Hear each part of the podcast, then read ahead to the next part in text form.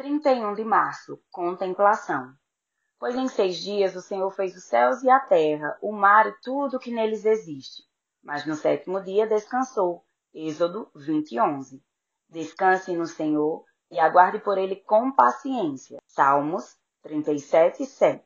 No Antigo Testamento, encontramos o descanso como um mandamento. No Novo Testamento, o descanso se materializa em Jesus. Descansar é um direcionamento de Deus e Jesus nos deixa claro que Ele é o Senhor do descanso. Nele podemos lançar os nossos anseios, temores e nossas expectativas de futuro. Quando Deus trouxe à existência o mundo que nele há com a palavra, ao findar, ele descansa. Não por estar cansado, mas para contemplar o que já havia feito. Quando a família se encontra para descansar, é oportunizado um tempo digno para contemplar e se saciar com o que tem construído como fundamental na família. Viajar, brincar com os filhos, sair com a esposa, assistir um filme, fazer um piquenique. Tudo isso pode fortalecer uma família.